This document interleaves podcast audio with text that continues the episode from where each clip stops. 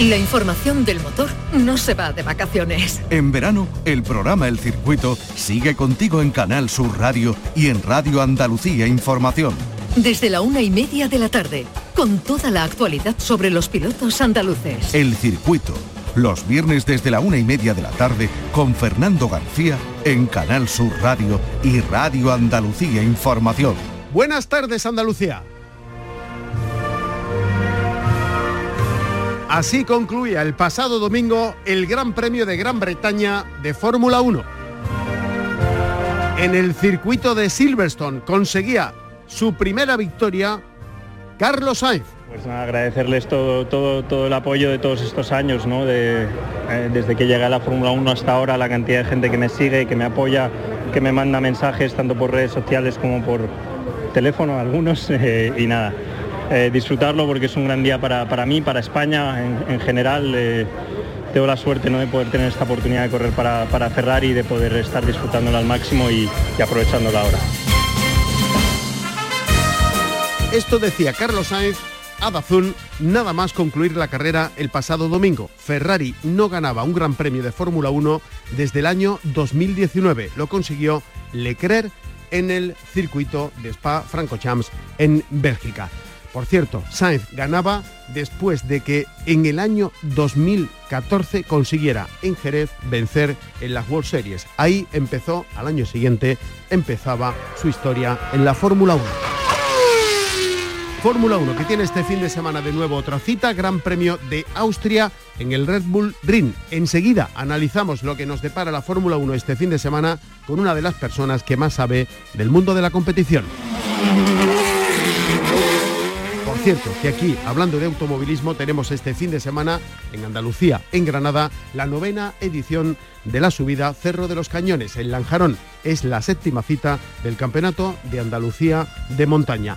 Tenemos también en nuestra tierra Campeonato de Andalucía de Enduro Indoor en Trebujena, mañana desde las 9 de la noche y hablaremos también con uno de los dos pilotos andaluces que participa en el Campeonato del Mundo de Motociclismo. Hablamos de David Muñoz. Hola, soy David Muñoz, piloto del Mundial de Moto 3 y bueno, envío un saludo a todos los aficionados de Andalucía. El circuito con Fernando García. Arrancamos, en la realización están Álvaro Gutiérrez y Pepe Rosales.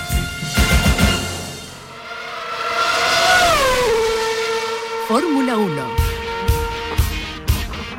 pues vamos a analizar esta victoria de Carlos Sainz, la primera en la Fórmula 1 para este piloto español, con alguien que sabe muchísimo de esto, que controla bastante el tema de la competición del automovilismo. Alfonso de Orleans, muy buenas tardes. Muy buenas tardes a todos. ¿Qué te pareció la victoria de Carlos Sainz? Magnífico, porque primero se lo merece, lleva tiempo currándolo, ¿no? Eh, además está en un equipo que decimos la preferencia para el piloto número uno es para Leclerc. Así que, sabes, todo trabajan hacia esa dirección, aunque tengo que admitir que el equipo es bastante bueno en que cuando ven que un piloto va a ganar, pues adelante, ¿sabes? No no lo han hecho esperar para Leclerc, que si lo hubieran hecho esperar para Leclerc, bueno, eh, no hubiera tenido la victoria.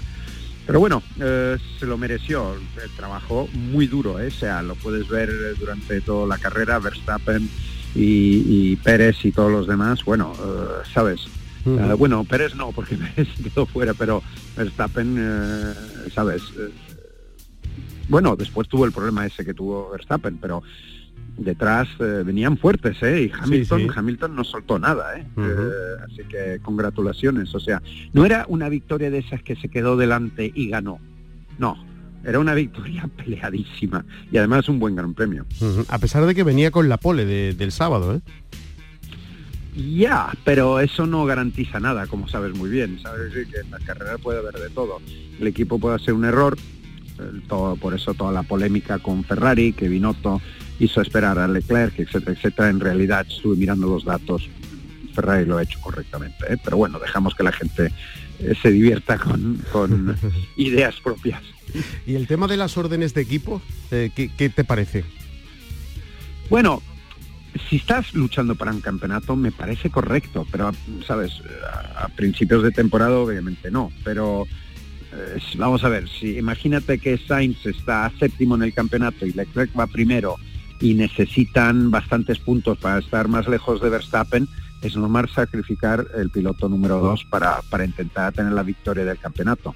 Ahora bien, eh, si el piloto número dos está suficientemente delante y suficientemente fuerte, que es justamente la polémica que hubo, porque han dicho Ferrari, ah, no, es que tenían que haber sacrificado uh, Sainz para dejar ganar a, Leclerc, porque el que hubiera entrado hubiera sacrificado al otro, ¿entiendes? Y entonces eh, hubiera sacrificado a Sainz, y no lo hicieron, por eso quiero decir que el equipo actuó correctamente y no entiendo toda esta famosa polémica que está por todas partes que la gente dice no es que Ferrari no lo ha hecho bien qué tal la táctica no la táctica cuando miran los datos era correcto era Sainz quien tenía que ganar punto. Sabes Así que claro la conversación por la radio es lo que sorprende no cuando dice Carlos Sainz no inventemos sí. No, claro, no, pero eso es, eso es para dejar las cosas claras, pero vamos a ver. Eh, estos, eh, recuérdate que eh, la única conversación que tienen todo el día no es la de la radio.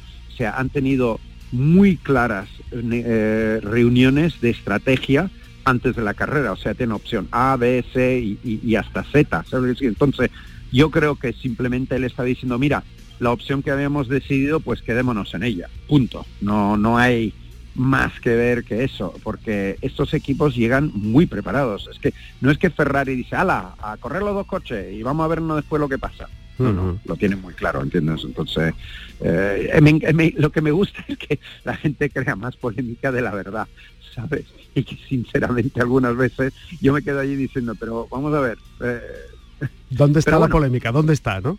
Sí, sabes, y entonces, pero bueno, eh, polémica será, te doy una, eh, la polémica más ejemplar, pero que era totalmente correcta, era la de que Hamilton perdió el Mundial el año pasado en Abu Dhabi por el, tema del, eh, que decidió Masi.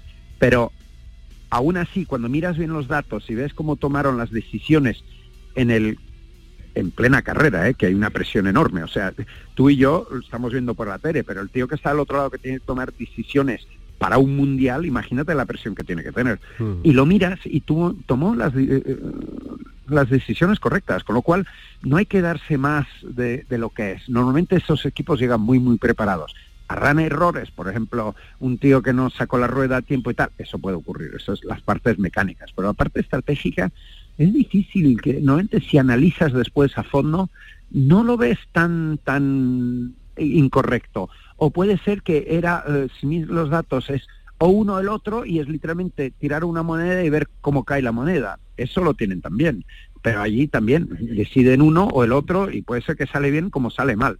Pero tampoco es polémica, o sea, es que los datos le dicen eso y es lo que hay que hacer.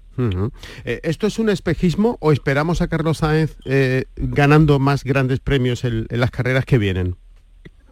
Entonces, primero, ah, sobre todo un, piloto como es español, decimos, de carácter mediterráneo, es muy difícil llegar a su primera victoria, pero después que tiene su primera victoria normalmente suele ser bastante más fácil, con lo cual tiene, más opciones, pero lo hemos visto todo el tiempo allí, ¿eh? o sea, mira todos los podios que ha hecho, así que es perfectamente capaz de ganar si le dejan, porque puede ser que si Leclerc, ah, por el tema del campeonato, necesitan los puntos, ya sabemos cómo funciona el tema, ¿sabes? Porque si, si Leclerc tiene opciones a ganar el campeonato, el equipo va a hacer todo lo posible para que lo gane, ¿eh? porque para ellos es muy importante, sobre todo en Ferrari, que no ha ganado desde no me acuerdo cuándo. Claro, y, además se convierte en el segundo piloto español en toda la historia en ganar una carrera de Fórmula 1 junto a Fernando Alonso. Sí, sí, sí, eso sí. Pero sabes, esas cosas no se van a recordar en el futuro. Ahora mismo sí lo estamos recordando nosotros porque somos españoles, pero en la gran decimos, cosmos de, las carreras, este tipo de cosas dentro de dos o tres años puede ser que no se recordarán. Lo que sí se recordará si gana un mundial. Un mundial, ¿no? Y yo te, creo que tiene todos los papeles para poder hacerlo. Lo ha demostrado este fin de semana que lo puede hacer. Que la presión que ha tenido, porque Hamilton pone muchísima presión, ¿eh? que, es, que es un tío que, que no suelta, es un poco un Rafa Nadal, eh, ¿sabes? y, y, entonces yo creo que este aquí le ha puesto toda la presión posible y, ha salido de ella sin indeme. Así que yo creo que tiene todas las posibilidades de ganar un mundial. Ahora hay que ver si tiene el coche y si el equipo está mm, dispuesto a dejarle ganar, porque recuérdate que eh, Leclerc, que es el manager, es, el hijo de Jean Todt. Así que hay cierta política de fondo que, puede influir bastante. En la temporada de los cambios, esta que se esperaba con tanto anhelo, la de 2022, ¿qué te está pareciendo hasta este punto? coches mucho menos fiables. Eso es lo que más me resalta, pero desde el punto de vista de un ingeniero, ¿sabes? decir que yo, yo veo las cosas un poco por debajo del coche y debajo del capó de otras maneras. Entonces, los veo mucho menos fiables. Ah, los veo más interesantes, sí, porque pueden, eh, hay adelantamientos, sobre todo con el DRS. Habían dicho que iba a ser tanto el adelantamiento que quizás iban a quitar el DRS. No, no fue así. Ah, así que el DRS tiene que quedarse, tendrán que un poco más cambiar. Son unos coches bastante más feos, pero bueno, mm, si logran a solucionar la fiabilidad, son coches que aerodinámicamente van muy bien. ¿eh? el paso de curva es bestial. Bueno, tiene el problema del porpoising, que tienen que solucionarlo, pero una vez que solucionan eso, que seguro que lo van a solucionar, ya, ya tendrá un paso de curva brutal. Y si miras la clasificación de, pilotos, eh, lo de Verstappen eh, es un serio candidato a revalidar el título. Sí, simplemente porque, bueno, este fin de semana no pudo hacerlo por la pieza que cogió del Alfa Tauri de, Gasly, así que yo creo que eso estropeó sus posibilidades, pero él estaba claramente por delante, ¿eh? quiero decir que este, si, si no hubiera tenido ese problema, hubiera sido una pelea hasta, hasta el último milímetro entre Verstappen y Sainz. Creo que Sainz hubiera ganado al final, porque tenía unas ganas, ¿sabes? Verstappen va para el campeonato, es capaz de no, eh, no tomar el riesgo de hacer errores como así en el pasado simplemente para evitar perder el campeonato y terminar segundo obviamente le ayuda bastante para el campeonato, pero bueno, no llegamos a eso. Pero sí, es el serio candidato para el campeonato. Leclerc, si Ferrari sigue así, no, no tiene más opciones. O sea, eh, eh, como dicen, crónica de una muerte anunciada. O sea, se están autoimplodando eh, el equipo Ferrari. Yo no, no, sé ni cómo piensan ahí. Para mí estoy un poco sorprendido. ¿Y lo de Hamilton es otra crónica de otra muerte anunciada? Bueno, eh, no, fue bastante interesante. Estuve hablando con Russell y Russell dijo, mira, eh, el coche parece que no le va a Hamilton, no, no le va para sacarle todo lo, porque Hamilton es el típico que le saca todo de un coche pero tiene que sentirse confortable y no se siente confortable en él. Russell, que venía de un coche que no valía nada a un coche que quizás vale bastante más, pero no tanto como anterior, y tenía que adaptarse él, pudo hacerlo mejor. ¿Por qué? Porque dijo él, oye, para mí me parecía un coche increíble, para Hamilton no, pero para mí, comparado a lo que llevaba antes, esto es la hostia. Entonces, claro, eh, lo que ocurrió para Russell es que se sentía mucho más confortable para llevarlo al límite que Hamilton. Y eso es todo. Yo no, es verdad que Hamilton últimamente está haciendo muchas más cosas fuera de las carreras, pero es un tío tan profesional que cuando llega al, circuito hace su trabajo. Ejemplo perfecto fue el último fin de semana. O sea, el tío luchó para la victoria hasta, hasta la última. Así que... Y última cuestión, dime algo de Fernando Alonso. Bueno, eh, bueno, estuvo batallando, hizo bastante, es que bastante bien en lo que cabe, porque por desgracia no tiene, perdona por decirlo, pero tiene el peor motor de la parrilla, primero. Como coche, el coche no está demasiado mal, pero tampoco es un Red Bull, un Ferrari o, hasta un, Mercedes, o sea, o, un McLaren, son, son mejores como coches. Ah, entonces tiene que batallar con eso, entonces lo siento un poco para él. Ha hecho una vez más una elección a ir a un equipo que le vendieron bien la moto, pero no está saliendo lo que está saliendo. Sí, están haciendo mejoras porque se ven las mejoras, pero no son lo que él se esperaba y claro, luchar para la victoria con eso es imposible. ¿Veremos podios? Sí, creo que van a ir mejorando el coche y veremos podios. Vamos a ver lo que sacan el año próximo, porque cuando haces tantos errores y tienes un coche tan malo, lo bueno que puedes hacer es que puedes ir preparándote para el año próximo ya desde ahora, ¿sabes? Y entonces eso suele dar mejor resultado el año siguiente. Entonces, si él no se jubila y se queda ahí, eh, yo creo que personalmente está porque sabe que va a tener un buen coche. Pero si no se va a jubilar, ¿eh? yo creo que o, irá a otro equipo o hmm. lo que sea, pero no creo que se va a quedar si no ve claramente que el coche el año próximo sea bueno. Qué bonito es el Red Bull Ring, ¿eh? El Red Bull Ring fantástico. Es, eh, el circuito en sí mismo es, sí, tiene dos sitios donde puedes adelantar muy bien, muy muy bien, que eso, eso es bueno porque se puede adelantar, y además tiene el DRS se, en esas en esos dos, decimos, rectas con, unas curvas bien de frenada, ah, pero es el entorno. El entorno es, yo siempre digo los circuitos, los dos circuitos más bonitos que hay son Spa y, y Red Bull Ring, porque es como, ¿sabes? Te falta solo Heidi cantando por los montes. coincido, coincido contigo. Alfonso Dorleán, es un placer siempre saludarte y hablar de, de este mundo tan apasionante. Muchísimas gracias. ¿eh? Encantado, cuando quieran. Nuestros pilotos. Vamos a saludar a esta hora de la tarde a uno de los dos pilotos andaluces que tienen la suerte de participar en el Mundial de Motociclismo. Nos referimos ahora al sevillano eh, David Muñoz, que lo hace en la categoría más pequeñita del Mundial, en Moto 3. David, muy buenas tardes. Buenas tardes a todos. Oye, y enhorabuena, ¿no? Sí, la verdad que sí, gracias a todos los que me están apoyando en este momento, que bueno, eh, habrá momentos de alto y bajo, ¿no? Pero bueno, Sí, la verdad es que te ha dado tiempo a vivir un poco, un poco de todo, ¿no? La, la alegría y un poco también, eh, no sé si llamarlo la tristeza o la decepción, ¿no? sí, la verdad es que sí. eh, empecé muy bien, en, en Montmeló hice el segundo, en, mi segunda carrera. Y bueno, en Chacherring me costó un poquito más, que era lo, lo esperado, pero en Asen volví otra vez. Y bueno, eh, cometí un error que lo puede cometer cualquiera, ¿no? Eh, ¿Cómo fue ese momento en el que debutas en, Italia? Recordemos que no te habías podido incorporar al Mundial porque, porque tenías 15 años, hasta que no cumples los 16 no puedes correr en el Mundial, Eh, te perdiste todas las carreras de- del inicio, tu debut se produce en, en.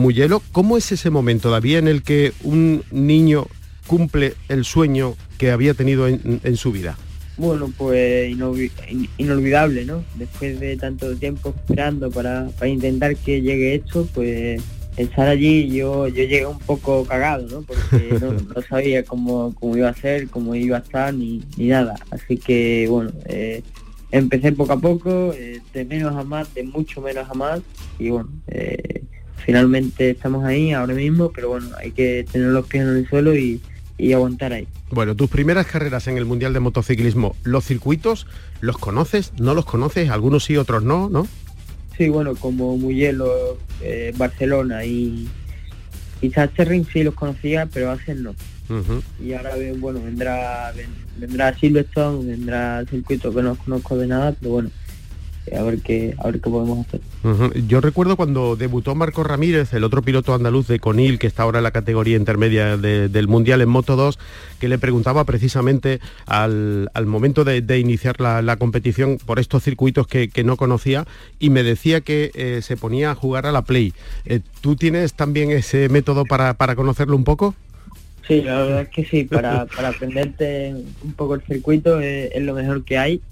Y bueno, ya, ya vais un poco cogiendo cogiendo cómo va el circuito y, y nada. ¿Y se parece mucho?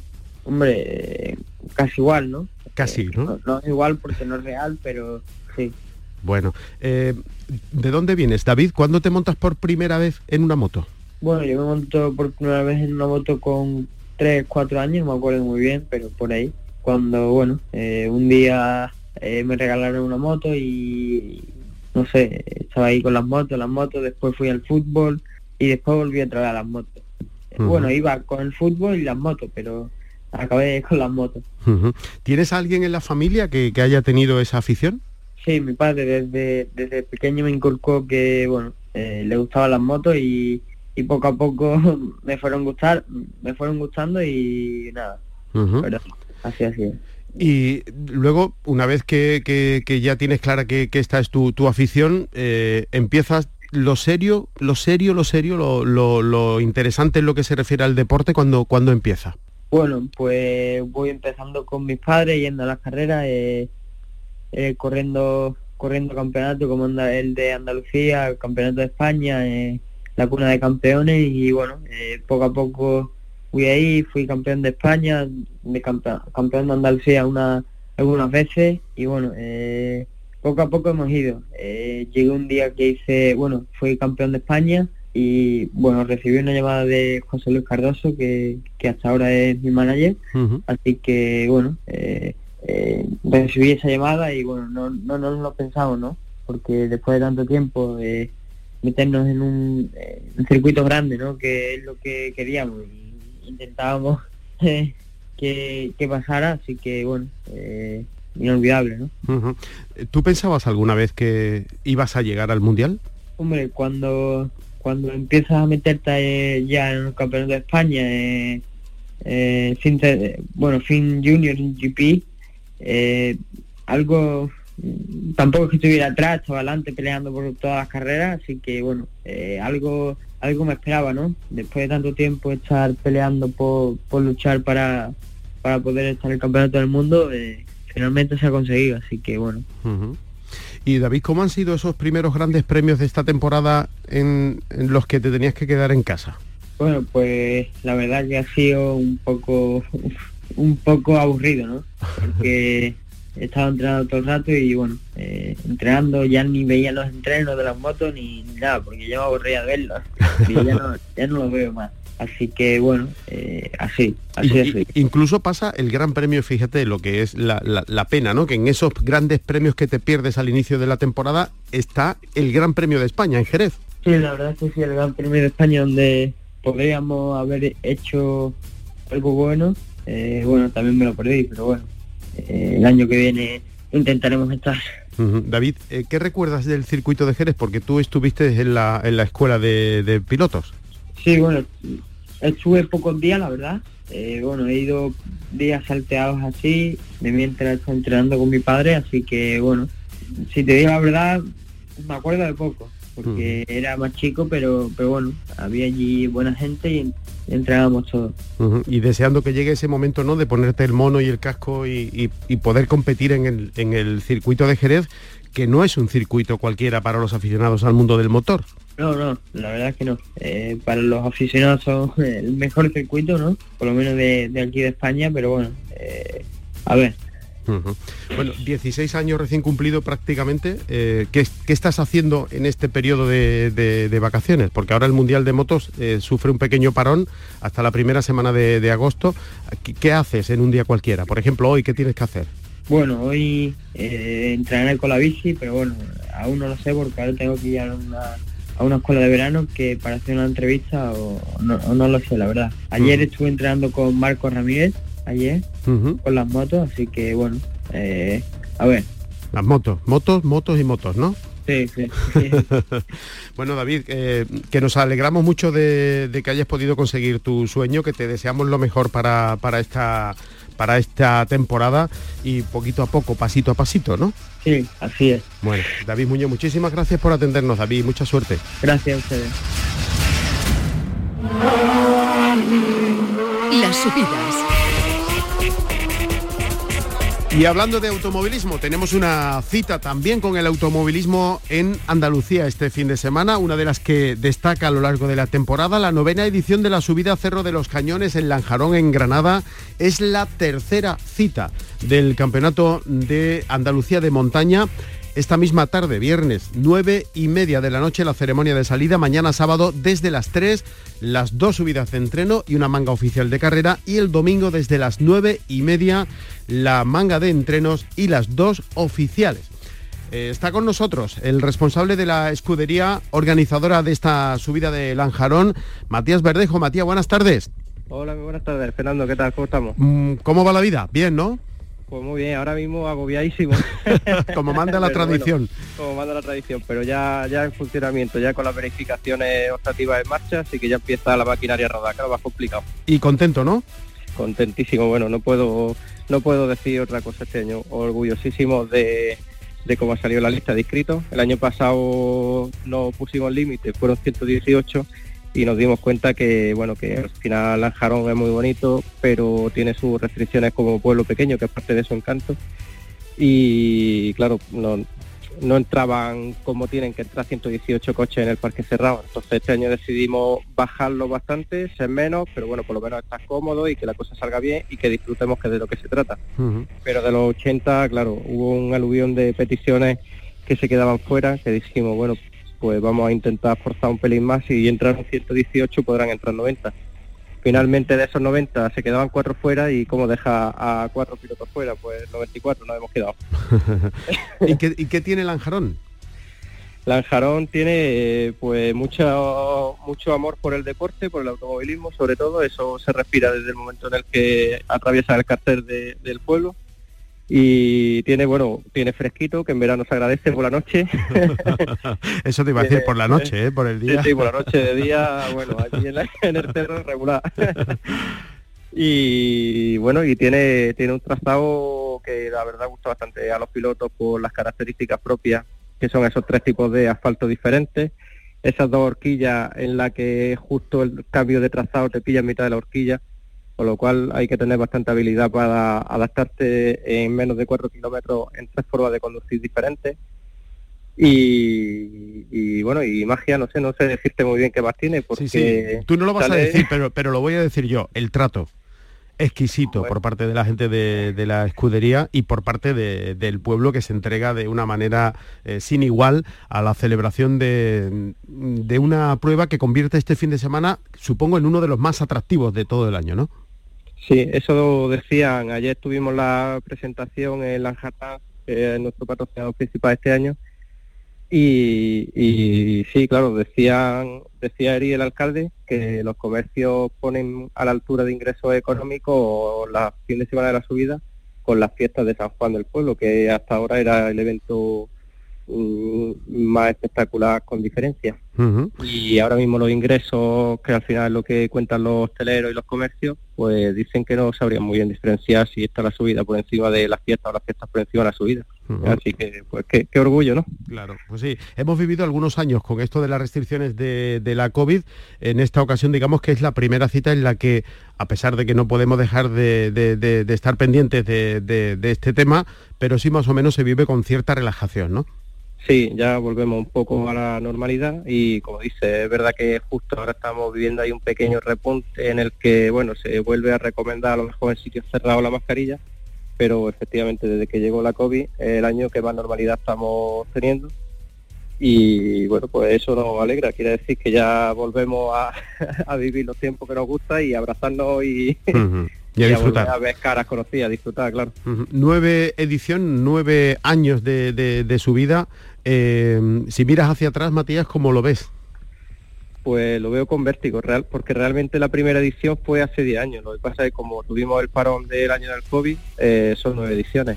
Pero claro, hace 10 años eh, nosotros montamos esto, bueno, como un vamos a ver qué pasa.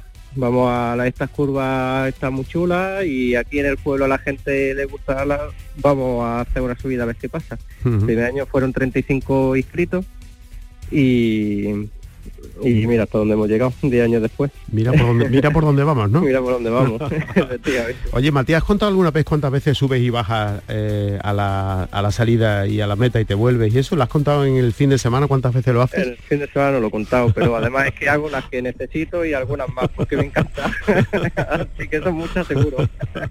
Oye, que, que agua, por agua no será, ¿no? No, no, no, no, Normalmente tenemos un palé de agua que son 3.000 botellas de medio litro y este año viendo que aprieta el calor y en fin, como Lanjarón está, agua de Lanjarón es también patrocinado bastante fuerte, le hemos pedido el doble, 6.000 botellas de agua y nos la ha concedido. Así pues. que no va a faltar agua. Agua, todo presto y dispuesto, por tanto, para disfrutar un fin de semana de automovilismo en Lanjarón con esta novena edición de la subida al Cerro de los Cañones en, el Campeonato de Andalucía de Montaña, la séptima cita de, esta temporada organizada por, la escudería que eh, dirige Matías Verdejo. Matías, muchísimas gracias por atendernos como siempre y que salga todo a pedir de boca. Yo encantado de estar por aquí y echar un ratito contigo, Fernando ya lo sabes. Pues sí, nos vemos pronto. Así que no, eso, pero vernos pronto. Un abrazo. un abrazo grande, hasta luego. Esta es nuestra dirección de correo electrónico, elcircuito@rtva.es.